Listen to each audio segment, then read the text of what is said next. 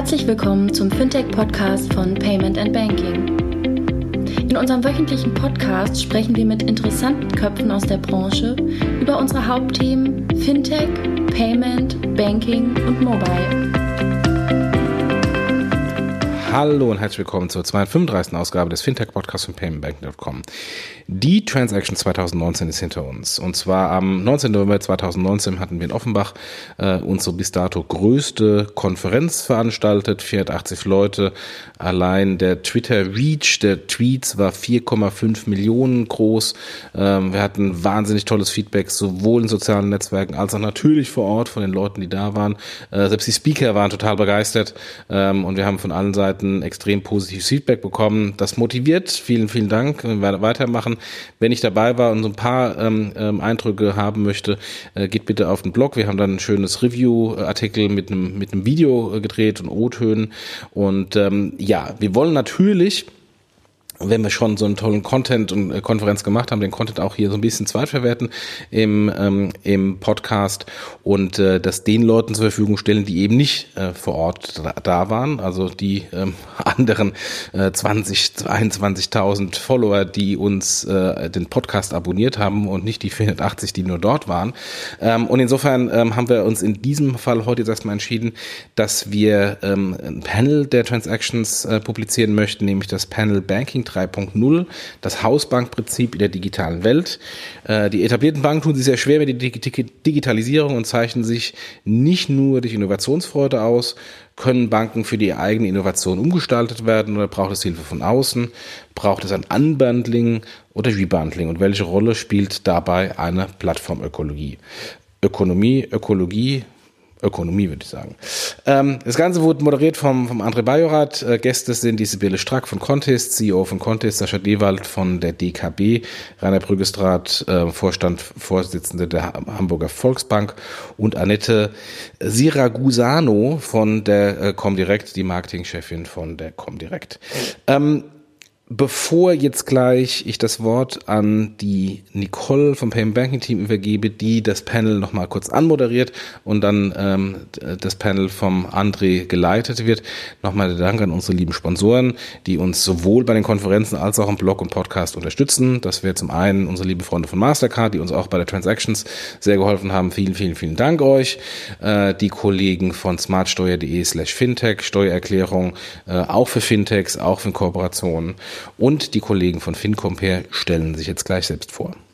Grüezi, mein Name ist Stefan Frei und ich bin Firmenkundenberater bei FinCompare. Durch die automatische Vorqualifikation, Bilanzanalyse und unsere Matching Engine kann ich mehr Zeit mit meinen Kunden verbringen. Wir sind wie eine modulare Hausbank, nur unabhängig und technologiegetrieben. FinCompare verbindet Banken, kleine mittelständische Unternehmen und Fintechs durch ein digitales Ökosystem und schafft die Grundlage, um Open Banking in der Unternehmensfinanzierung effizient einzuführen. Lernen Sie uns kennen www.fincompare.de. Ja, vielen Dank. Ähm, genug der Worte von mir in der Einführung. Ich gebe jetzt gleich an die Nicole weiter und äh, viel Spaß beim Panel Banking 3.0, das Hausbankprinzip in der digitalen Welt. Unsere heutige erste Panelrunde möchte erst alleine und dann hoffentlich später auch mit euch über das Thema Banking 3.0, das Hausbankprinzip sprechen. Wer von euch ist denn noch bei der allerersten Bank, wo er einmal sein Konto eröffnet hat? Wenige, wie ich sehe. Ähm, ich meine, dass heute doch fast keiner mehr zu seiner Bank geht, um dort ein Konto zu eröffnen. Anders ist das wahrscheinlich beim Thema Geldanlage. Was bedeutet Hausbank eigentlich? Also mit Sicherheit nicht die Bank, die bei Oma und Opa im Garten steht. Was muss eine moderne Hausbank alles können? Und welche Rolle spielen dafür die Plattformmodelle? Darüber möchte André Bajorath, Investor, Gründer, Ex-CEO von Figo, heute mit seinen Gästen sprechen. Payment and Banking Mitglied der ersten Stunde. Herzlich willkommen, André Bajorath.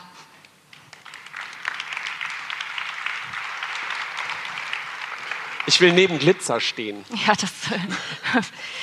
die Tausendsasserin war lange Zeit Leiterin des Bereichs Girokonto und Zahlungsverkehr des Deutschen Sparkassen- und Giroverbandes, hat wahnsinniges Banking-Know-how und dann nochmal die Seiten zu wechseln. Heute ist sie die weibliche CEO von Contest. Ich begrüße ganz herzlich Sibylle Strack.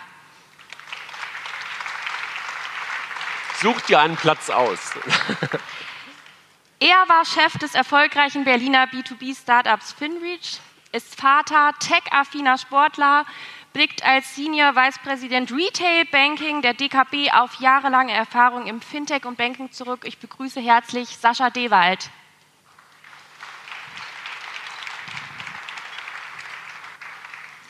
Er ist promovierter Wirtschaftswissenschaftler und Historiker sogar, bringt aus seinem Werdegang die Expertise aus den unterschiedlichsten Geldhäusern mit und ist heute Vorstandssprecher der Hamburger Volksbank. Herzlich willkommen, Dr. Rainer Brüggestraat.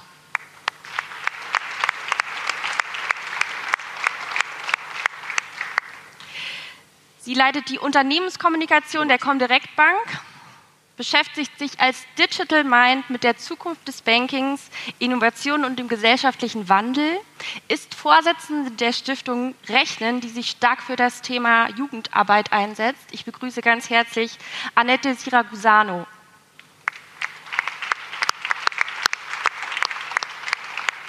Ja, und damit übergebe ich dann auch direkt das Mikrofon und ähm, ja, viel Spaß beim Panel. Dankeschön, liebe Nicole. Ich weiß nicht, ob ich jetzt dahin gehe oder dahin gehe. Ich glaube, ich bleibe einfach mal hier. Sonst wechsle Nee, alles gut. Sonst wechsle ich gleich nochmal irgendwann die Seiten. Das Thema Hausbankprinzip, du hast ja gerade gesagt, braucht man das überhaupt noch? Die Frage habe ich mir natürlich auch gestellt ähm, und äh, möchte ich auch ganz gerne mit, mit, mit euch kurz diskutieren. Äh, gerade kam schon mal die Frage von Mike, nee, von Nicole. Ähm, und die Frage gebe ich auch mal in die Runde. Was war eure erste Hausbank und seid ihr da heute noch? Sibylle.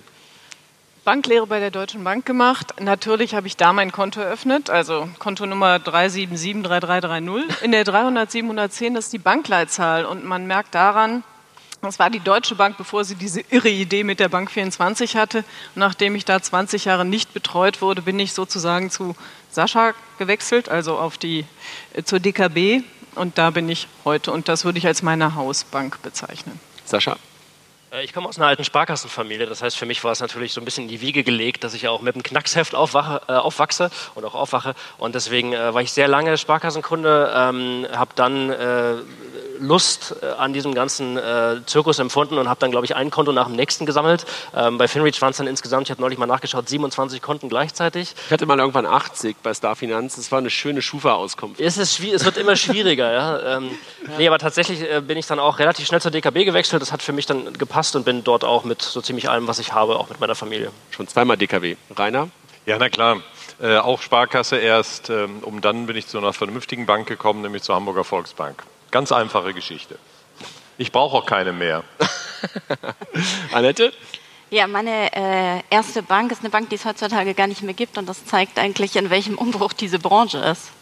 Okay. Also das heißt, okay. Wenn wir über das Thema Hausbank sprechen, dann ist es ja eine Frage erstmal der Definition. Was ist das eigentlich? Ne? Und äh, ich glaube, Hausbank äh, hat so ein paar Merkmale und ich habe auf Wikipedia und ein bisschen im Internet gesurft und äh, habe auch eine Definition, die ich euch aber gerade erspare.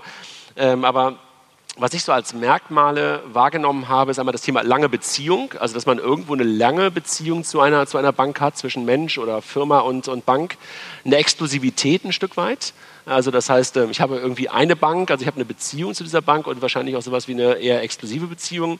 Ich habe ein dauerhaftes Vertrauen beidseitig, das ist irgendwie auch so ein Merkmal eine qualifizierte Beratung. Ähm, eine Frage, ob man die wirklich dann immer bekommt oder ob man möglicherweise dann äh, das nur noch so teilweise bekommt das größte Teil des Geschäftes, äh, die Unterstützung auch in schweren Zeiten und Informationsvorteil bei der Hausbank. Wenn ihr auf das Thema drauf guckt, ähm, was bedeutet Hausbank für euch, Annette, wenn du über das Thema nachdenkst? Was ist eine Hausbank für dich? Naja, also ich glaube, die Frage ist so eine, so eine klassische Hausbank, ähm, wie oder wie wir es vielleicht von unseren Eltern kennen, glaube ich, gibt es heutzutage gar nicht mehr, weil wir sehen, dass natürlich die Produkte austauschbar sind. Wir sehen eine sehr hohe Wechselbereitschaft inzwischen. Und die Frage ist, was ist nachher das, was, was zählt, ja? Und ähm, ich glaube, dass der Punkt viel stärker kommt, dass eine Hausbank entweder äh, für mich ein Angebot hat, was für mich das Richtige ist, was meine Bedürfnisse erfüllt, oder dass es wirklich eine, in Richtung Lifestyle-Produkt ist. Und das heißt nicht zwingend, dass die Bank als, als Brand vorne sein muss. Das kann auch die Bank im Hintergrund sein. Beispiel BVB. Ich bin ein BVB-Fan, finde das cool und dann ist das meine Bank, obwohl es gar keine Bank ist. Also ich glaube, es verändert sich die Wahrnehmung und ich gehe dahin, wo ich eine persönliche Identifikation habe. Viel stärker, als es vielleicht früher war. Rainer, wenn du über das Thema Hausbank nachdenkst und auch ich über das Thema Hausbank nochmal nachgedacht habe, dann hat das immer was mit Nähe zu tun gehabt, also mit räumlicher Nähe. Ähm, Gibt es das noch? Also ist das, ist das ein Merkmal, die räumliche Nähe, dass das auch für das Thema Hausbank steht? Na klar, spielt eine räumliche Nähe nach wie vor eine Rolle. Nicht mehr die einzige und vielleicht auch gar nicht mehr die entscheidende Rolle, aber sie spielt auf jeden Fall als regionale Nähe äh, noch eine Rolle. Hausbank steht ja da so, für mich wäre das auch die Frage, aber da reden wir jetzt ja gerade drüber, wie geht eigentlich Hausbank 3.0, 4.0? Für mich ist Hausbank eine ganz andere Perspektive nochmal. Wir sind heute unterwegs in einer unglaublich vielfältigen, komplexen Zeit. Wie kann ich Komplexität reduzieren? Natürlich kann ich Komplexität dadurch reduzieren, dass ich ganz viel Informationen priorisiere und sie dann für mich in eine Reihenfolge bringe, die für mich richtig ist. Es gibt auch eine andere Methodik, um Komplexität zu reduzieren. Und das hat was mit Vertrauen zu tun. Ich kann ja jemandem vertrauen, der sich fast den ganzen Tag damit äh, beschäftigt und kann dem vertrauen, dass er für mich die richtige Lösung findet. Mhm. Dann komme ich aus dieser Komplexitätsfalle raus. Und das wäre für mich eine neue Betrachtung. Ist meine Hausbank, also ist die Bank, mit der ich am meisten vielfältig mache, ist die dazu in der Lage, dass ich ihr Vertrauen entgegenbringen kann, damit sie meine Komplexität reduzieren kann. Also das heißt sozusagen, Komplexität ist gerade das, also die, der Komplexitätsreduzierer die Bank, die das am besten macht, ist eigentlich diejenige, die die Hausbank der Zukunft sein kann. Und Sascha, ist das etwas, wo ihr auch sagt, okay, also räumliche Nähe habt ihr ja eigentlich nicht als DKB. Ihr habt, glaube ich, wie viele Filialen habt ihr? Zehn oder sowas irgendwie in den alten Regionalstädten, glaube ich, äh, im Osten. Aber ist, ja. wie, wie entsteht bei euch Nähe und auch Komplexitätsreduzierung? Ist ja eine spannende Frage. Ja, ich fange mal an, darauf zu kommentieren. Also auf der einen Seite, was bedeutet Hausbank für mich und auch für uns als DKB? Wir wollen für unsere mittlerweile ein paar mehr als vier Millionen Bestandskunden und für hoffentlich in der Zukunft zahlreiche neue Kunden ähm, die moderne Hausbank an ihrer Seite sein. Und ich glaube an ein paar von diesen Variablen, die du vorhin gesagt hast. Ich glaube an Langfristigkeit, ich glaube an, an, Fairness, ich glaube an Vertrauen, was du auch gesagt hast, Reinhard, ähm, und natürlich auch an das Thema verlässlicher Partner in guten wie auch in schlechten Zeiten. Und am Ende des Tages, glaube ich, sind wir ganz gut aufgestellt äh, und haben die richtigen Weichen gestellt in der letzten Jahr auch schwierigen schwierigen Phase, die letzten zehn Jahre, Niedrigzins, Minuszinsumfeld, Konsolidierung, digitale Transformation, kommen wir ja gleich wahrscheinlich auch noch ein bisschen tiefer drauf ein. Ähm, und am Ende des Tages ist es für uns, wir wollen Innovationsführer sein, wir wollen es bleiben. Wir sagen aber auch ganz klar, das Thema breite Masse der Gesellschaft, da wollen wir uns hinentwickeln als die Hausbank, die moderne Hausbank an der Seite, weil wir ganz klar sagen, räumliche Nähe ist nicht mehr die Definition von Nähe. Ja, das ist meine und unsere Definition, weil wir sagen, wir brauchen keine Filiale mehr, wir brauchen keine verstaubte Omnichannel-Politik äh, mehr, sondern wir sagen, wir denken in Touchpoints für den Kunden. Wenn er ein bestimmtes Produkt, eine bestimmte Funktionalität möchte, dann müssen wir dem Kunden genau in seinem Lebenskontext unterhalten. Wir brauchen genau dann in seinem, in seinem Kanal, in seiner Kommunikation die richtige Möglichkeit, ihn anzusprechen. Aber auch wenn er ein Problem hat, wenn er irgendwo im asiatischen Dschungel feststeckt, seine Karten verloren hat, was tatsächlich regelmäßig passiert, dann brauchen die Leute sofort Hilfe und einen verlässlichen Partner, der ihnen nicht nur zuhört, sondern ihnen tatsächlich auch relativ schnell ihr Problem löst. Und genau in diesem Kosmos, an diesem Balanceakt leben wir alle zusammen. Wir sagen ganz klar, und die Entscheidung als Direktbank ist natürlich eine Weile her schon, dass wir gesagt haben, wir entscheiden uns gegen Filialen, aber auch in dieser neuen modernen Welt mit digitaler Transformation ist es möglich, den Kunden dort abzuholen, kontextuell, wo er sich gerade befindet. Das geht über, über Telefon, über E-Mail, über Videochat, das geht aber auch über Chatbots, über Roboter, die uns helfen, über künstliche Intelligenz und solche Themen, den Kunden da aufzunehmen, wo er ist. Sibylle, du zuckst schon. Irgendwie habe ich das Gefühl, du willst was sagen dazu, oder? Ja, ja. Also in der Tat, was, was, ist, was ist die Hausbank? Und ich hätte da schon ein paar Anmerkungen auch zu. Also ich finde, also das Thema Nähe, also wie möchte ich meinem Kunden begegnen? Bin ich völlig bei dir, Sascha. Du musst nicht beim Kunden sein, sondern du musst für den Kunden da sein in der Form, die er braucht. Und unsere Kunden äh, sind halt selbstständig. Das sind die sogenannten iPros, die Independent Professionals. Die sind eh nie da. Ja, die möchten eh einen ganz anderen Zugang haben und idealerweise nicht über Chatbots. Ich finde aber, wir sollten über das Ambitionsniveau von Hausbank mal diskutieren, weil ganz ernsthaft, ich habe vorhin, weil ich nett war, gesagt, ihr seid meine Hausbank. Ihr seid aber nicht mein Problemlöser in finanziellen Dingen. Und das ist das, was ich mit Ambitionsniveau meine. Das ist leider immer noch meine Steuerberaterin, mein MLP-Berater, aber nicht die DKB. Bei Contist haben wir uns halt vorgenommen, es ist nicht nur Banking. Wir sehen momentan einer Bank ähnlich. Wir aber werden, ich sag mal, langfristig in vier, fünf Jahren werden wir vielleicht 15, 20 Prozent unseres Angebots noch im Banking haben und den Rest lösen wir Probleme, nämlich Steuern, Buchhaltung, Automatisierung, all dieser Themen, die halt den Freelancer einen Monat im Jahr kosten. Und vor dem Hintergrund möchten wir da schon eine Hausbank sein, aber eben noch viel mehr. Und das ist das, was ich mit Ambitionsniveau auch meine. Rainer, ist das etwas, über das ihr nachdenkt, wenn ihr über Bank der Zukunft nachdenkt, wenn ihr über die Hausbank der Zukunft nachdenkt, dass ihr nicht nur über Finanzprodukte nachdenkt, sondern wirklich der Problemlöser rund um das ganze Thema Finanzen seid? Ja, na klar. Äh, jetzt habe ich ja das äh, große Privileg, also diese Hamburger Volksbank gibt es jetzt seit 158 Jahren. Ähm, da darf man noch mal ganz kurz darüber nachdenken, warum sind wir eigentlich entstanden? Mhm. Aus dem Grundprinzip Hilfe zur Selbsthilfe. Ich habe da mal ein Problem und vielleicht gibt es irgendjemand anderen, der so ein ähnliches Problem hat wie ich und dann setzen wir uns zusammen. Das ist ganz einfach erklärt dieses grundsätzliche genossenschaftliche Netzwerkprinzip.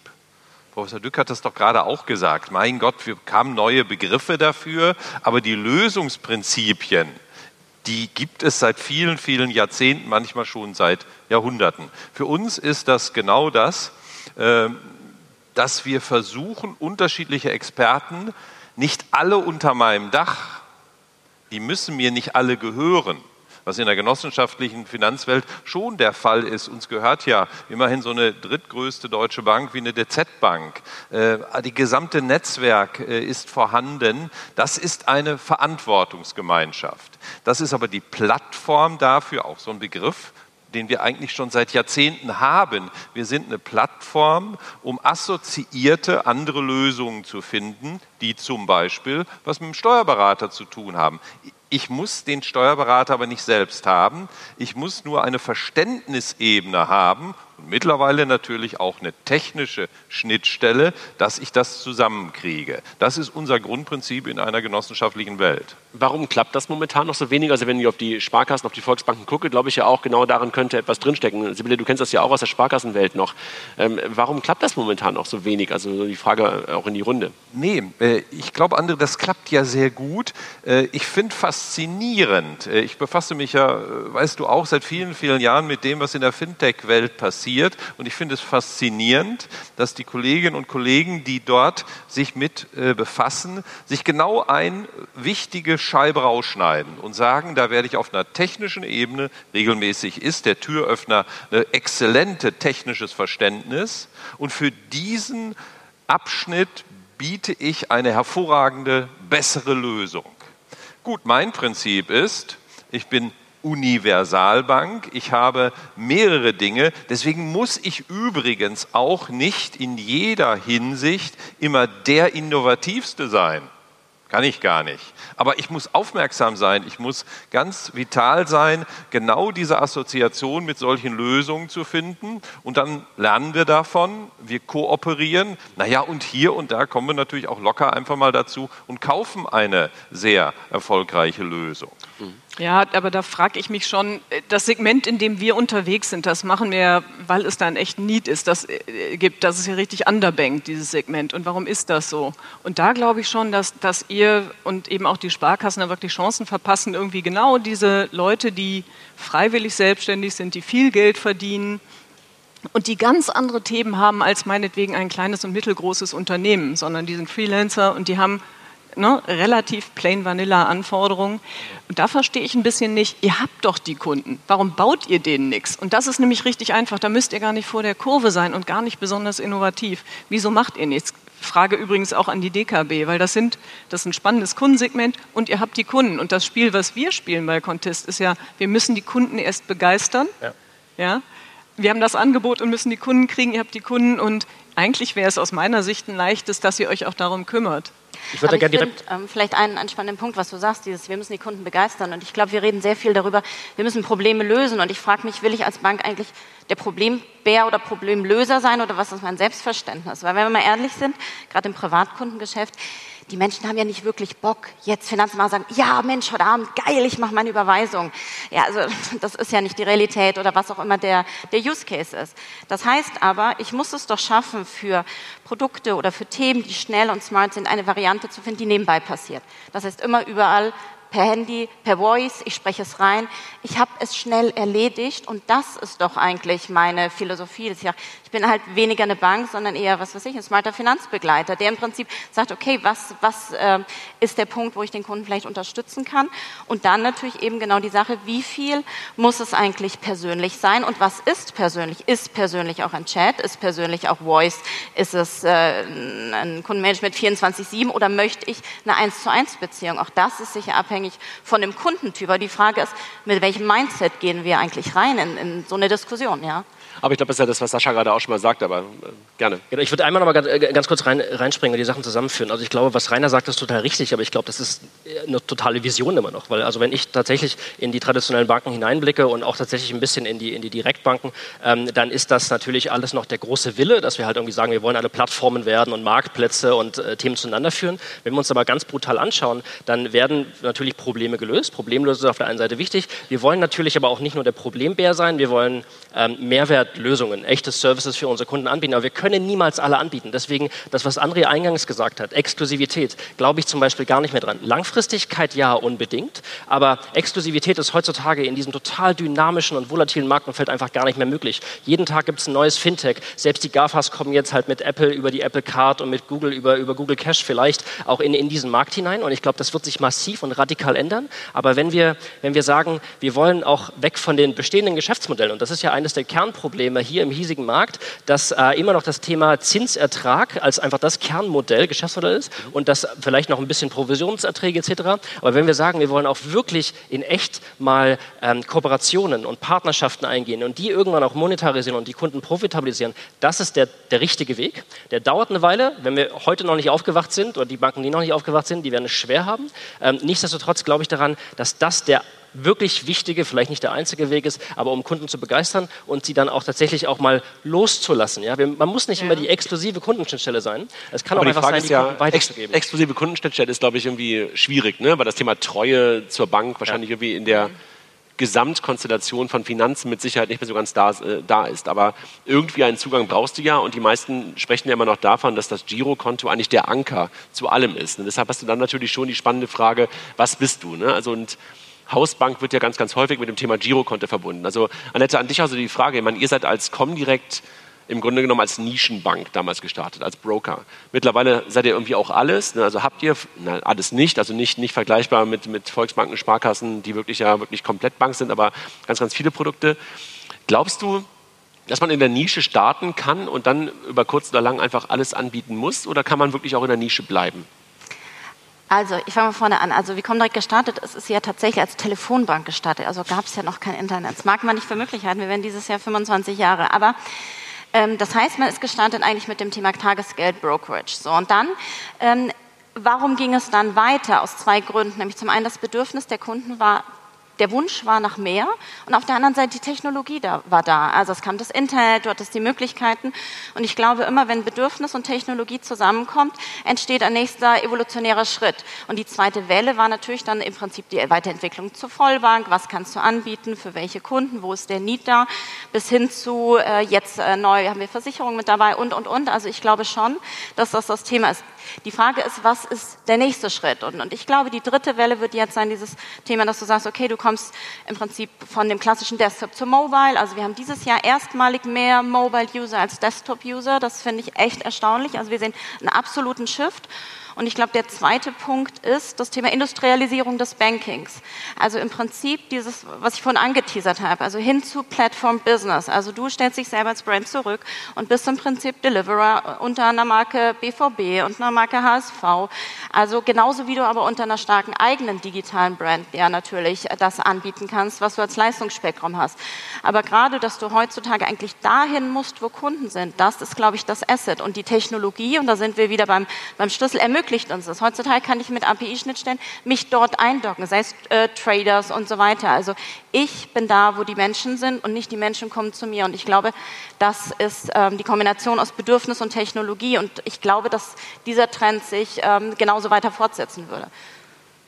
Rainer, du. Ja, äh, das ist alles richtig. Ich will aber aus einer etwas grundsätzlicheren Perspektive nochmal auf diesen Satz gucken. Wie viel Hausbank braucht es heute noch? Hier wurde immer gesagt, das Ankerprodukt ist der Zahlungsverkehr, das Girokonto. Ja, richtig. Ich muss allerdings sagen, wenn ich mal auf meine volkswirtschaftliche Bedeutung, deswegen so ein bisschen grundsätzlich schaue, warum gibt es mich eigentlich? Warum gibt es Banken? Mhm. Natürlich gibt es das wegen des, des Zahlungsverkehrs. Aber das hat sich so ein bisschen verlagert. Das können Einzelne, die noch technikaffiner sind, wie wir, teilweise mindestens genauso gut, in einzelnen Bereichen sogar besser. Aber es gibt eine andere Funktion, die ich habe, und da kommt für mich eher diese Hausbank-Situation her, und das hat was mit Kredit zu tun. Credere hat übrigens auch was mit Vertrauen zu tun, deswegen diese Komplexitätsreduzierung über Kredit dass man jemand anderen ermöglicht, zu hebeln seinen Geschäftszweck. Das ist für mich nach wie vor die Ankerfunktion einer Hausbank. Und das hat übrigens auch was mit Vertrauen zu tun in einer Phase, wo es insbesondere, insbesondere es mal jemand nicht mehr ganz so gut geht. Dann würde ich Hausbank versuchen zu übersetzen mit guter Freund. Wann beweist sich eine gute Freundschaft? Dann, wenn es mal schwierig wird. Also die drei, die ich anrufe, wenn es mir verdammt nochmal richtig dreckig geht. Das ist das, was wir tun. Und da warne ich mal so ein ganz klein wenig. Ich bin ja eh der Dinosaurier hier in dieser Runde. Alle die, die das in den letzten zehn Jahren gut erlebt haben, haben im Grunde nur erlebt, dass wir eine permanent positive Entwicklung konjunkturell haben. Ich bin mal gespannt, was passiert, was mit dem Markt, übrigens auch dem Markt, ich mache mich ein bisschen unbeliebt, mit dem Markt von Fintechs passiert, wenn es mal andersrum geht. Wenn es mal nicht nur 15 Monate, wie wir das 2008, 2009 gehabt haben, so eine Delle gegeben hat. Da gab es übrigens noch kaum Fintechs. Mhm. Gab es gar keine. Äh, was passiert eigentlich, wenn man vielleicht mal in einer krisenhaften Entwicklung ist, zwei, drei Jahre? Und dann gibt es eben nicht mehr verlässliche Banken, die in der Kreditbeziehung ihre Bestimmung äh, finden. Ich will nicht den Teufel an die Wand malen oder irgendeine Krise, aber vielleicht mal darauf aufmerksam machen, dass man auch in guten Zeiten in Freundschaften investieren soll, die sich dann auszahlen, wenn es mal nicht so gut ist. Ja. Darf ich Klar. ganz kurz dazu? Also grundsätzlich, ähm, Banken haben volkswirtschaftlichen Sinn, ne? Losgrößen, Fristentransformation, Risikotransformation geschenkt.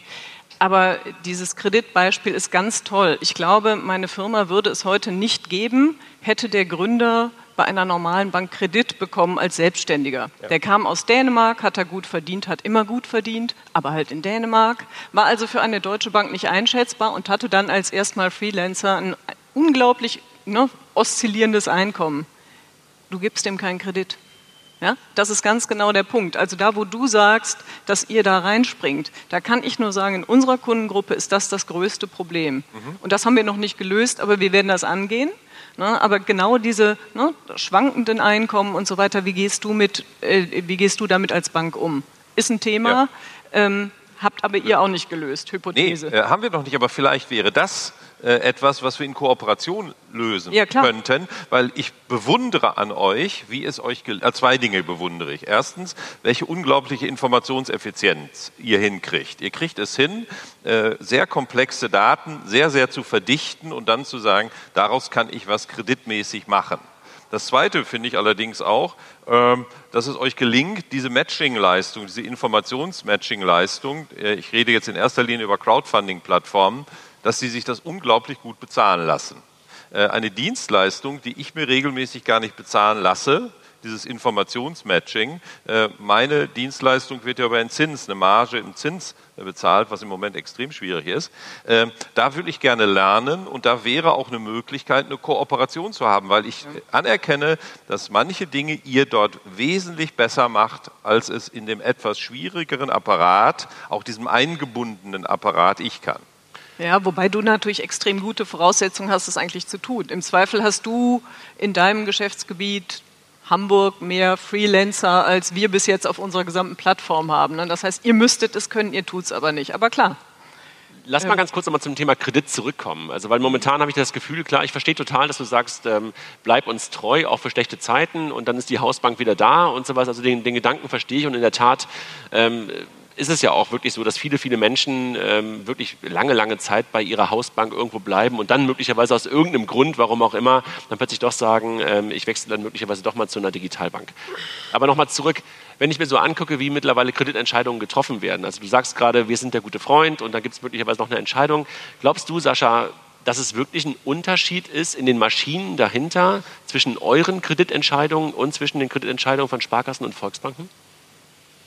Ich hoffe das sehr und ich, ich möchte das unterstreichen, ähm, weil ansonsten wären wir da, glaube ich, fehl. Also ich meine, am Ende ist, ist, die, ist, die, ist die Entscheidung ja rot oder grün, ja, aber ich glaube, der, der Weg ähm, dahin, ähm, der, der muss halt einfach so schnell, so dynamisch und so, so kurz wie möglich sein und für den Kunden so transparent wie möglich. Und ich glaube, da gibt es natürlich einfach sehr viel ähm, noch manuelle Maschinerie und Architektur im Hintergrund und ich will jetzt gar nicht über Legacy IT und tradierte IT-Systeme irgendwie mhm. sprechen, mhm. aber am Ende des Tages äh, ist es das? Wie, äh, wie offen bin ich halt irgendwie auch, mich mit solchen neuen Technologien auseinanderzusetzen, von meinen alten On-Premise-Lösungen gegebenenfalls auf Cloud-Lösungen, die viel mehr Load balancen können, halt irgendwie umzugehen, um dann zu sagen, okay, ich kann meinen Kunden wirklich instantan einen Kredit, ein was auch immer, sehr, also wirklich instantan halt irgendwie äh, gewährleisten und halt irgendwie nicht über Tage oder Wochen. Aber das heißt ja, dass du sagst, äh, sozusagen der Freundschaftsbonus, der fällt sozusagen weg, weil ihr das Ganze automatisiert macht. Also da ist sozusagen der Vorteil, den du gerade äh, herausgestellt hast, möglicherweise bei euch noch da, weil ein Mensch, ein Berater möglicherweise nochmal drauf guckt vor der Entscheidung? Ja, klar guckt er da nochmal drauf. Also äh, jetzt ich, einen Augenblick theoretisch. Es hat sich bei allen Forschungen gezeigt, dass wir einen absoluten Kostenvorteil haben, wenn wir eine regionale Nähe haben, um informationseffizient zu sein. Weil wir unsere Informationen natürlich auch aus maschinell ähm, konfigurierbaren Daten holen aber es gibt auch eine weiche Einschätzung, die damit was zu tun hat, dass wir Teil eines gleichen Ökosystems in einer Region sind. Damit kann ich eben für ein Unternehmen auch noch eine ganz andere Art von Einschätzung äh, geben. Das heißt also, Professor Dück hat dann nicht ganz so recht, dass sozusagen alles industrialisiert sind und äh, die Menschen, die da vorne sitzen, eigentlich nur noch das weitergeben, was der Computer ihnen gesagt hat, weil das war ja meine Frage, die ein bisschen genau. dahinter steckt. Ich, ich würde da noch mal kurz reinspringen, weil ich glaube, am Ende des Tages äh, gibt es ja irgendwie simple Kredite und es gibt komplexe Kredite. Ja? Also alles, was halt irgendwie gerade natürlich in die, in, die, in die, Richtung Großkredit geht, da muss natürlich auch noch mal ein Mensch draufschauen, da gibt es viel Erfahrung, äh, da kann, das kann halt aktuell nur ein Algorithmus äh, wenig, wenig leisten, kann natürlich zuliefern. Aber am Ende des Tages, wo werden denn vor allem kleine Kredite entschieden? Die sind ja auch wieder in dem kontextuellen Umfeld. Und wenn ich dann natürlich äh, einem, einem, einem Konsumenten einen Kredit gewähren möchte und ich brauche dafür Tage, dann sagt er sich auch, na dann gehe ich halt einfach woanders hin. Mittlerweile gibt es so viele Angebote von Fintechs und Co. Ähm, dann sagt er, ich will, möchte, ich kann in dem Sinne nicht so lange warten. Bei all meinen anderen Applikationen, die ich auf meinem Smartphone nutze, ist alles in Realtime. Und genau das Gleiche erwarte ich auch von meiner Bank. Ähm, das gibt es und warum kannst du meine Bank das bitte mir nicht leisten? Ich glaube, da haben wir wahrscheinlich irgendwie auch die Diskussion oder die, die Definitionsfrage von Krediten. Ne? Reden wir einmal über den Retail-Kredit, über den Konsumentenkredit und einmal möglicherweise über komplexere Unternehmenskredite. Ähm, wenn ihr darüber nachdenkt, und äh, Annette, ihr habt ja möglicherweise bald auch Filialen. Ja? Also äh, wünscht ihr euch teilweise auch Filialen und Menschen, um solche Sachen auch zu ermöglichen, die ihr heute per Telefon und per Internet macht? Also ich fand es ganz interessant, weil wir haben gerade immer entweder oder diskutiert. Und ich möchte mal ein anderes Beispiel nehmen. Jetzt nicht Firmenkundenkredit, sondern Baufinanzierung. Ähm, was erleben wir in der Baufinanzierung? Ich nenne es mal ein hybrides Modell, nämlich ich habe einen digitalisierten Prozess, es findet alles am Rechner oder am Handy statt und trotzdem kann ich remote mit einem Agent, der wo auch immer sitzt, sprechen. Und das mache ich eben zu einer Zeit, wann ich kann und eben nicht zu Öffnungszeiten. Das heißt, ich glaube schon, in gewissen komplexeren äh, Prozessen oder vielleicht ist es auch menschlich, dass wir nur noch mal das Gefühl haben wollen, das ist gut, was du machst. Ne? So ich glaube, dass das hier oder da helfen kann und manche Menschen wollen das mehr und manche weniger. Und ich glaube, dass du gerade für diese Prozesse, die du dir halt in, in der User Journey angucken musst, gucken musst, was ist das richtige Angebot. Ich glaube, in Zeiten, wo wir selber ähm, sehr mobil sind, dieses Thema, ich habe klassische Öffnungszeiten, glaube ich, wird so schwierig zu bedienen sein. Also ich glaube schon, dass die Frage eher ist, wann ist jemand erreichbar, wann kann ich eine Entscheidung treffen, kann ich durchrufen, kann ich Video machen und vielleicht will ich auch mal einen echten Menschen sehen. Ich glaube, das ist sehr unterschiedlich, je nachdem, was das Kundenklientel ist. Was wir aber sehen, ist schon, dass... Ähm, ich nenne es so ein bisschen Entmystifizieren der Banken. Also früher hast du immer gesagt, das ist alles so schwierig und du kannst es ja nicht selber. Und ich glaube schon, die Digitalisierung hilft uns, autonomer zu werden, viel selbstständig zu werden, mit Dingen anders umzugehen und ähm, auch ein anderes Verständnis für Finanzsachen zu tun. Und ich glaube, dass äh, trägt dazu bei, dass wir eben vieles selber über Mobile etc. machen und das natürlich unterstützen, auch Scoring-Modelle etc.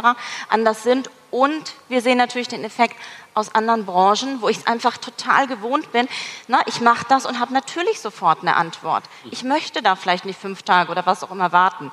Also das Consumer-Verhalten ändert sich und die Frage wird sein, was ist die Antwort von Banken darauf? Das heißt also, du sagst, äh, diese Insta ähm, oder ähm, instante ähm, Antworten und sowas ist ja eigentlich immer eine Datenfrage. Das heißt, Nähe, über die wir gerade schon ein paar Mal diskutiert haben, wird ein Stück weit äh, durch Daten ersetzt, aber das Wissen über den Kunden, ist das sozusagen das? In, in, in Teilen ja, ähm, äh, natürlich. Also ich bin der festen Auffassung, du bekommst ein extrem gutes Produkt digital abgeliefert, ja? verbunden mit einem sehr bemühten äh, Customer Success Team, das ja, wirklich auch die, die Extrameile geht. Wir haben uns darüber hinaus ja auch noch entschieden, ein paar andere Themen noch zu machen. Das heißt, wie wollen wir eigentlich Nähe zu unseren Kunden schaffen? Wir haben vor drei Monaten eine Stiftung gegründet, also die Contis Stiftung für Citizen Entrepreneurship. Wir organisieren nächste Woche auch den Selbstständigen-Tag in Berlin, wo wir die Selbstständigen mal zusammenbringen wollen. Grußbotschaft von Wolf Lotter, Finn Kliman kommt, möglicherweise mit dem gesamten Klimansland, man weiß es nicht. Ähm, weil wir der Auffassung sind, dass wir dieser Gruppe auch mehr bieten wollen als sozusagen nur finanzielle Unterstützung.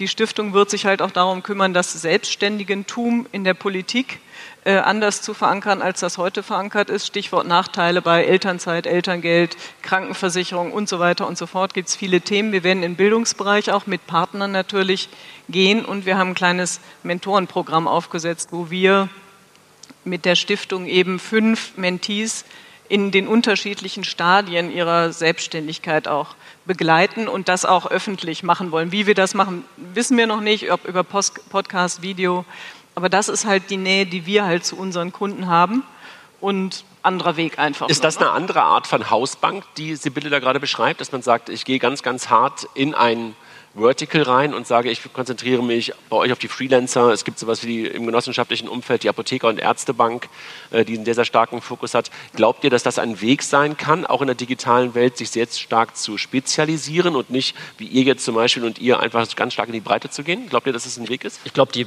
bewusste Entscheidung ist wichtig und nicht halt zu sagen, ich mache halt irgendwie, ich spiele überall mit, äh, so wie es in der Vergangenheit ja oft der, oft der Fall war, sondern dass ich sage, ich spezialisiere mich ganz konkret auf eine Nische.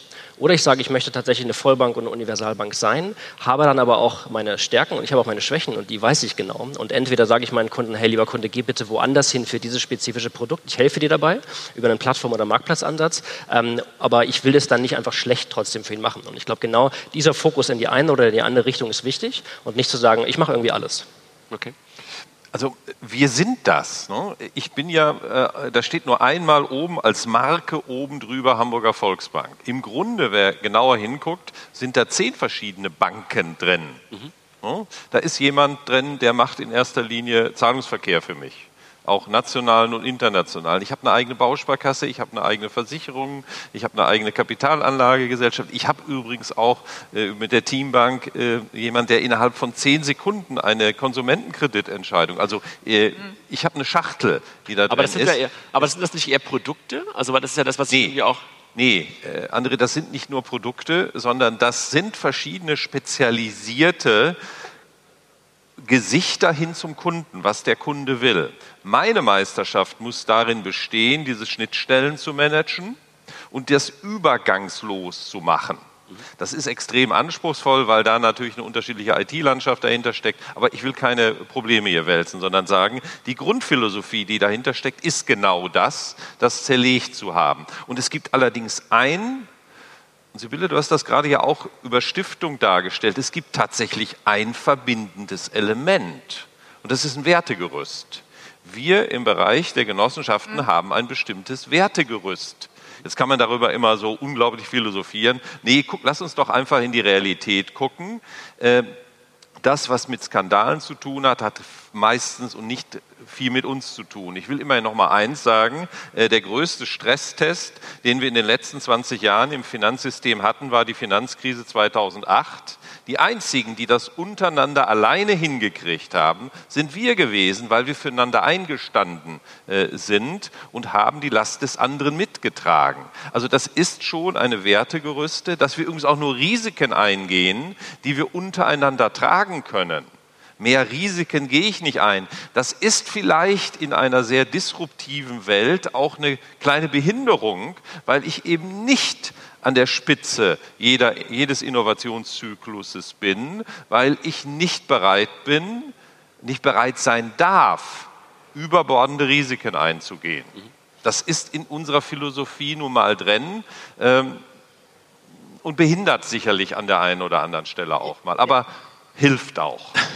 Ja, weil ich frage mich halt schon, was ist denn dann eure Fantasie? Ich meine, gerade Volksbanken äh, sind ja nun extrem Zins, Zinsmargen getrieben. Ich weiß nicht, 70, 80 Prozent Zinsmarge. Was macht ihr denn jetzt in diesen Zeiten? Ihr müsst ja auf die Provisionserlöse gucken. Und das, also aus meiner Sicht sind die Kunden durchaus zahlungsbereit für einen entsprechenden Service. Ne? Was ist da das Angebot? Was ist da eure Vision, wie ihr auch irgendwie künftig für eure Kunden da sein könnt, was ihr nur könnt, wenn ihr damit Geld verdient? Und das habe ich manchmal noch nicht so richtig verstanden, weil am Ende des Tages, ich komme ja von den Sparkassen, wie man weiß, am Ende des Tages kann es ja auch nicht sein, dass ich ständig die Girokontopreise ohne mehr Leistung erhöhe.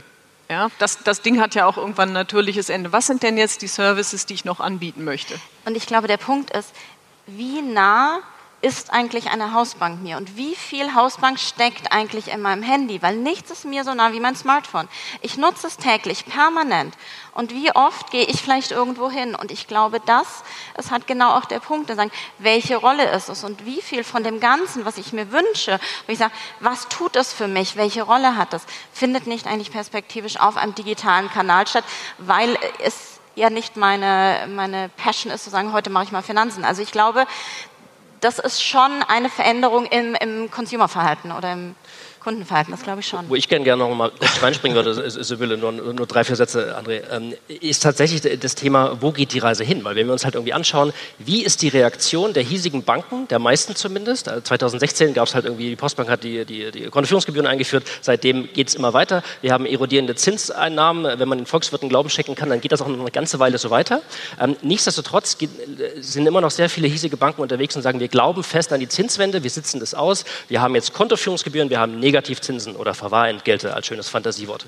Aber das ist doch meiner Meinung nach eine total eindimensionale und stupide Art und Weise, ein funktionales oder ein, ein Konstrukt als Basiskonto, ähm, was nur ein paar Funktionen hat, zu bepreisen und sich nicht darauf zu fokussieren, was will mein Kunde eigentlich, welche Mehrwertservices kann ich bepreisen. Weil wenn wir uns Spotify, Netflix und Co. anschauen, da geben die Leute sehr viel Geld jeden Monat aus. Ähm, jeden, jeden Morgen in Berlin laufen die Leute halt für ihren Latte Macchiato in Kaffee Einstein rein für 4,99 Euro, geben dafür auch das Geld aus, sind sich bewusst, dass sie das tun.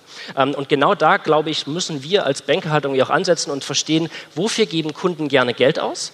Ähm, und dann haben wir eine faire und gesunde Kundenbeziehung mit dem Kunden, die nicht ausschließlich auf Zins und auf Provisionseinnahmen basiert. Rainer, du hast gerade noch gezuckt beim Thema, weil ähm, Sibylle ja auch sagte, so, was ist sozusagen eure Fantasie? Ja? Und äh, hast du eine Antwort darauf, also wo es bei euch hingeht? Ähm, ich habe leider im Moment, äh, oder ich muss mich dahin entwickeln, das gebe ich zu, eine Vision zu bekommen, äh, weil ich im Moment immer noch in allererster Linie eine Horrorvision habe. Äh, eine Horrorvision ist eine Welt ohne Zins.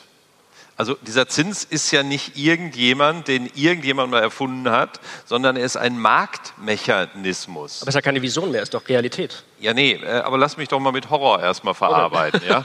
Ein äh, bisschen Psychotherapie hier auf der Bühne geht ja vielleicht ja, auch mal. Ich bin immer noch dabei, das gebe ich zu, diese Horrorvision zu verarbeiten, die ich übrigens nach wie vor, und ich muss mich mit dem Horror ja auch nicht abfinden weil ich der Auffassung bin, dass das, was gerade da passiert, ist ein wirtschaftliches und teilweise übrigens auch ein gesellschaftliches Menschheitsexperiment, was wir da gerade machen, mit verdammt nochmal sehr unklarem Ausgang. Und das, deswegen will ich mal ein bisschen von diesem wunderbar harten Problem Hausbank ein bisschen weggehen. Ich sehe die gesellschaftliche Dimension und die treibt mich mindestens so stark um wie die Frage, welche Vision hat eine Hamburger Volksbank oder eine Bank in diesem Bereich? Weil ich schon finde, dessen muss man sich auch mal bewusst sein, was da gerade mit uns gemacht wird. Zombie-Unternehmen, gesellschaftliche Verwerfungen und dergleichen. Da ist diese Frage, welche Vision haben wir? Naja, zunächst muss ich erst mal gucken, dass ich damit umgehen kann. Ich kann aus dieser Situation jetzt noch nicht sagen, weil ich auch Verantwortung habe für ein etwas größeres Haus. Also bei uns sind das 500 Leute, bei den Kollegen äh, der Hasper sind es 5000. Da muss man ja auch diese Verantwortung den eigenen Mitarbeiterinnen und Mitarbeitern und auch meinen 60.000 Eigentümern gegenüber erstmal sagen. Den kann ich nicht sagen, danke, das war's jetzt und ich mache dann ja jetzt gerade mal was Neues. Was wir schon tun, sind viele, viele Aktivitäten an den Schnittstellen ob das mit Steuerberatern zusammen ist, ob das im Immobiliengeschäft zusammen ist, ob das mit vielen anderen von Fintechs unterwegs ist, um eben ganz nah an den Kunden dran zu sein. Übrigens, das, was da auch immer gesagt wird, das tue ich eigentlich im Grunde jeden Tag, weil ich jeden Tag nicht gerade alle 60.000 Eigentümer, die ich habe, frage, aber fast wöchentlich irgendeine Umfrage draußen habe, wo ich eine relevante Zielgruppe frage, wie hättet ihr es denn gerne?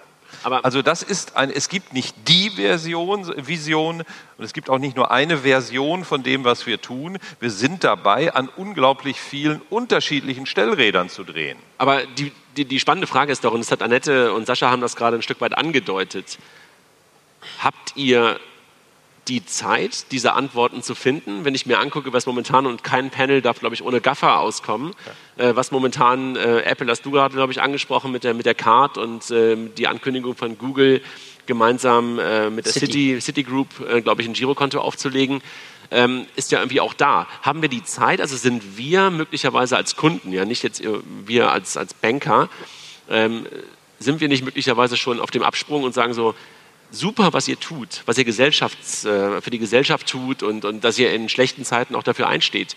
Aber das eigentliche Hausbankthema ist in meinem Handy. Ja, das ist teilweise die Karte, das ist aber das Konto. Und sind wir nicht sozusagen äh, gerade gefragt, auch als deutsche Industrie, als Finanzindustrie, darauf eine Antwort zu finden, dass nicht irgendwo das nächste Girokonto dann plötzlich im Google äh, drin ist, im Apple drin ist? Was ist unsere Antwort darauf? Die stelle ich mir halt irgendwie auch. Also wenn ich das nochmal sagen, Professor Dück hat ja gerade gesagt, lasst doch vielleicht auch mal die Betriebswirte mal so ein bisschen was sagen. Also wenn wir uns jetzt mal genau angucken, womit ich Geld verdiene, dann verdiene ich tatsächlich mit dem Zahlungsverkehr rund um das äh, etwa 12, 13 Prozent meines Gesamtertrages. Mhm. Das ist unschön, wenn das weniger wird. Ich verdiene immer noch weit über zwei Drittel mit dem auch bei den jetzigen Zinsverhältnissen, da muss man sich nur virtuos mit betriebswirtschaftlichen Methoden dafür sorgen, dass das auch dann noch funktioniert. Mehr als zwei Drittel kommt bei mir aus dem zinstragenden Geschäft. Das funktioniert insbesondere dann, wenn man in diesem Bereich noch wächst. Naja, aber ist es dann nicht irgendwie auch immer eine Folge dessen, dass du halt auch schon das Zahlungsverkehrskonto noch hast? Weil das ist ja die spannende Frage. Wenn du das verlierst, hast du dann noch die Chance, das sozusagen äh, anzubieten. D'accord. Äh, deswegen ist meine größte Herausforderung, um äh, Saschas Frage vielleicht auch nochmal, ich habe schon eine Vision, dass es mir gelingt, mit den Daten, die ich über den Zahlungsverkehr bekomme, etwas anderes machen kann, als ich es jetzt tue. Übrigens garniert mit dem Faktor Vertrauen weil es eindeutig noch so ist, dass meine Kunden, die übrigens auch weitestgehend meine Eigentümer sind, mir am meisten vertrauen. Was, wo ich im Moment noch nicht den Dreh gefunden habe, ist, dass aus diesen Daten, die mir vorliegen, das sind übrigens Echtdaten, das sind nicht irgendwelche Likes, sondern das sind echte menschliche Ausprägungen, die da sind, dass ich die dem Kunden näher bringen kann und kann ihm dahin was geben. Und dann muss allerdings noch der betriebswirtschaftliche Schritt äh, vollzogen werden, dass ich es monetarisiere. Äh, und zwar in echt monetarisiere. Das ist meine Herausforderung, meine Vision, dass es uns in zwei, drei Jahren auf einer vertrauensvollen Plattform gelingt, diese Daten, die ich habe, auch in dieser Form zum Wohle meiner Kunden und meiner G&V auch einsetzen zu können die Frage, die ich mir halt stelle, ob das schnell genug ist. Aber Annette, äh, du hast gerade noch Genau, ich glaube, die Frage ist, und, und du hast es gerade angesprochen, das Thema GAFAs und so weiter. Und, und wenn man sich mal den Markt anschaut, dann sehen wir ja, dass die Wechselbereitschaft zunimmt. Das heißt, die Kunden wechseln. Und wir sehen auch relativ klare Trends zu digitalen äh, Anbietern. Auch das ist so. Und die Frage ist ja, warum ist das auf einmal jetzt so stark? Und ich glaube, dass es dafür einfach verschiedene Punkte gibt. Nämlich zum einen hast du das Thema, dass du ähm, im Prinzip das Thema Digitalisierung ist in der Gesellschaft angekommen. Ne? Also das Thema ist nicht mehr nur die Jungen und die Alten, sondern es ist massenkompatibel. Ein Wechsel ist heutzutage viel, viel einfacher, auch dank der Digitalisierung, als es früher war. Das heißt, es ist eigentlich, mein, mein Competitor ist einen Mausklick entfernt. Und ich habe eben genau, was du sagtest, eben neue Wettbewerber. Ich habe die GARFAs, Mobile Payment. Ich habe viel mehr Anbieter, die alle auf den Markt bringen. Also der Kampf um den Kunden hat gewonnen. Und die Frage ist ja, welche Rolle übernimmt dann die Bank und schaffe ich es eigentlich, einen Kunden überhaupt lang zu halten und was heißt das eigentlich? Und ich glaube zum Beispiel schon, dass es ermöglicht ist, das zu tun, wenn du einen wahnsinnig hohen äh, Zufriedenheitsgrad hast. Also wenn du es schaffst, und das hatten wir ganz zu Beginn, wenn du es wirklich schaffst, Momente zu äh, ermöglichen, wo du einen Kunden begeisterst, wo du sagst, hey, das ist ein echter Mehrwert für mich, dann schaffst du es auch in so einem Umfeld, Kunden zu binden und wenn ich mir das einmal bei uns anschaue, ich meine, allein letztes Jahr hatten wir irgendwie 236.000 Neukunden, also da geht echt was rein und wir sehen halt an unseren Kunden auch, dass wir es wirklich schaffen, sehr lange Kunden zu halten. Und ich glaube, das ist genau dieser Punkt, dass ich sage, ich, ich glaube, es ist wichtig, nicht die Augen zu verschränken, was da am Markt passiert. Der Markt verändert sich. Wir sind in einer Branche, die massiv in einem Umbruch ist. Und die Frage ist einfach, was mache ich als Unternehmen? Wie stelle ich mich darauf auf und wie orientiere ich mich wirklich auf, auf den Kunden, so dass ich nachher im Prinzip einen, einen Hebel habe in Richtung erst glücklich, Weiterempfehlung etc. Also ich glaube, das ist äh, ein spannender Effekt auch nochmal mit Blick auf das sehr dynamische Wettbewerbsumfeld. Ja? Noch, noch ganz kurz dazu. Also ich, ich sehe ich seh das ganz genauso wie du, Annette. Ich glaube halt, dass also ich, ich, ich, sehe auch diese moralischen Werte und dieser moralische Kompass und diese Lo Loyalität der Kunden und auch der Genossen und ich, ich, ich glaube da auch sehr stark daran. Ich glaube nur, die Radikalität verändert sich so schnell, dass wir gar nicht so schnell schauen können. Und ich glaube auch ganz viel von dieser Loyalität ist einfach bald nicht mehr so viel wert, ähm, weil die Kunden einfach sehr schnell abspringen. Und genau das, was, was Annette sagt, die Wechselbereitschaft ist enorm hoch. Ja. Seit 2015 gibt es diese neuen ominösen Kontowechsel-Service-Anbieter. Ähm, da hat man ja auch den, den einen oder anderen Einblick äh, in die Zahlen, wo kommen die Kunden her, wo gehen die Kunden hin. Und das zeigt einen radikalen Trend. Ja, das geht immer so weiter. Und das sind ja nur die Sachen, die wir jetzt schon wissen. Äh, jede Woche kommt halt irgendeine neue Meldung von GAFA, von, von den Bets aus, aus Asien Medien. Und ähm, alles das, was wir jetzt hier gerade diskutieren, ist nur das Wissen, was wir jetzt gerade haben. Irgendwo in irgendwelchen großen Küchen und Garagen wird jetzt gerade quasi das nächste Thema äh, aufgeheizt. Und es wird uns alle, meine Meinung, überrollen. Das heißt, wir sind alle kein Orakel, aber genau dafür, dafür müssen wir uns rüsten. Und ich glaube, deswegen ist es wichtig, sich auch andere Länder, andere Industrien anzuschauen, dort Geschäftsmodelle zu scouten und zu sehen, was kann ich hiervon übernehmen und nicht zu sehr an meiner eigenen Historie festhalten. Ja. Sibylle. Ja, äh, zum Thema Monetarisierung von Daten. Ich würde mal sagen, moralischer Kompass hast du es gerade genannt. Ich glaube, weil der moralische Kompass von uns und auch ne, Volksbanken, Sparkassen, anderen Banken so ist, wie er ist, werden wir die Letzten und Schlechtesten sein, diese Daten zu monetarisieren. Punkt eins. Punkt zwei. Du musst die Leute ja auch mit etwas für etwas monetarisieren. Das heißt, du bietest ihnen dann etwas an und du musst bei denen Begeisterung hervorlocken. Und das können erfahrungsgemäß die GAFAs bis jetzt irgendwie einigermaßen besser. Also ein Geschäftsmodell, was auf dieser Monetarisierung aufbaut, muss ich sagen, ne, kann man machen, aber da brauchst du, glaube ich, eine hohe Risikoneigung für. Ja, wobei GAFAs hin und her, ja, äh, da habe ich schon hohen Respekt davor, gebe aber auch da den Hinweis, dass der Preis, auch der moralische Preis, den wir im Moment dafür bezahlen, äh, die gesamten Datenskandale, die dort äh, passiert sind und weiter passieren, sollten uns gemahnen, ob wir den Schritt tatsächlich wirklich wollen. Denn du hast ja zu Recht einen äh, Enthusiasmus angesprochen. Ich bin zumindest äh, so vorsichtig, um darauf hinzuweisen, dass der Preis dann noch mal höher sein könnte. Ja, das ist natürlich so ein, also ne, es gibt dieses Wort Partypooper. Ja. Jemand, der seine Daten jetzt hergibt, um dafür was ganz Tolles zu bekommen, was ihn total emotionalisiert und so weiter und so fort, der wird dir nicht zuhören oder wird, ne, wird hören, was du sagst und wird dann eben doch die Daten irgendwie Naja, und das ist sozusagen Wird die anderen Services Es ist die Frage der Convenience und das wissen wir, glaube ich, alle Ja. äh, mehr, denn, mehr denn je, dass wir irgendwie den Sachen dann irgendwie dann doch vertrauen, wo wir das Gefühl haben, es funktioniert. Also das Thema Vertrauen entsteht anders durch Nutzung und durch, durch immer, immer fortwährende Nutzung und vor allen Dingen halt auch durch erstklassige Convenience. Und ich glaube, dass wir da, dass ihr da einfach auch alle was dran tun könnt und dazu beitragen könnt, äh, dass irgendwie eine Hausbank in der Zukunft noch da ist, indem ihr halt wirklich exzellente digitale Produkte schafft. Ich glaube, das ist, glaube ich, die größte Herausforderung, weil dann hast du nämlich, glaube ich, genau das geschafft, dass du in der Tasche und wo auch immer oder auf der Alexa oder dem Google Home vorhanden bist, im Alltag bist, im richtigen Kontext bist ähm, und dann möglicherweise Vertrauen natürlich noch dazukommt, auch Nähe ähm, doppelt da ist, einmal räumlich, wie bei euch, ähm, und möglicherweise halt auch durch vernünftige digitale Produkte. Ich glaube, das ist wahrscheinlich äh, die, die beste Möglichkeit, das zu tun. Ich danke euch für diese Runde. Ähm, ich weiß nicht, äh, Nicole, ob wir noch Zeit haben für Fragen, aber ansonsten sehe ich, dass unsere Zeit abgelaufen ist. Wow. Ziemlich genau, ähm, gerade vor fünf Sekunden. Ja.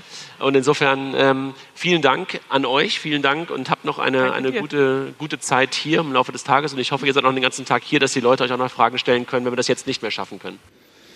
Ja, ich hoffe, es hat euch gefallen. Das war das Panel Banking 3.0, das Hausbankprinzip in der digitalen Welt von der Transactions 2019, unsere bis dato größten Konferenz vom Payment Banking, die am 19.11. in Offenbach stattfand. Wir haben noch einige andere Panels und vor allem auch super interessante Keynotes in, äh, im Petto, die wir gegebenenfalls noch als Podcast veröffentlichen werden. Lasst euch äh, da auch gerne überraschen, was da noch in den nächsten Wochen kommen wird.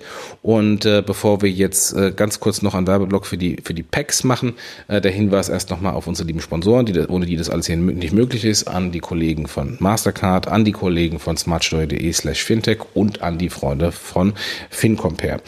So, und jetzt ganz kurz noch der Hinweis auf die Payment Exchange. Nach der, äh, nach der Exchange-Konferenz ist äh, vor der Exchange-Konferenz oder nach der Payment Banking-Konferenz ist vor der Payment Banking-Konferenz.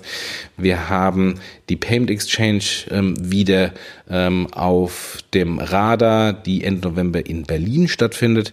Ähm, da sind wir im Moment dabei, das Programm zu finalisieren. Vermutlich ist es schon final, wenn ihr jetzt ähm, auf die Internetseite geht. Also müssen in den nächsten äh, Tagen live gesetzt werden. Äh, wir haben da, glaube ich, auch wieder ein ganz tolles Programm, insbesondere für die Zielgruppe Online-Händler zusammengestellt. Und ähm, das ist eine Invite-Only-Konferenz. Ähm, wer kommen möchte, ähm, äh, ist als Händler gerne gesehen. Äh, Dienstleister können über Sponsorentickets äh, gerne ein Ticket erwerben. Ansonsten bleibt ähm, eine Invite-Only-Konferenz für die lieben Online-Händler. Ja, das war's für diese Woche. Ich wünsche euch ein schönes Wochenende und viel Spaß und da kam eine E-Mail und genießt es ähm, und bis nächste Woche. Macht's gut. Tschüss.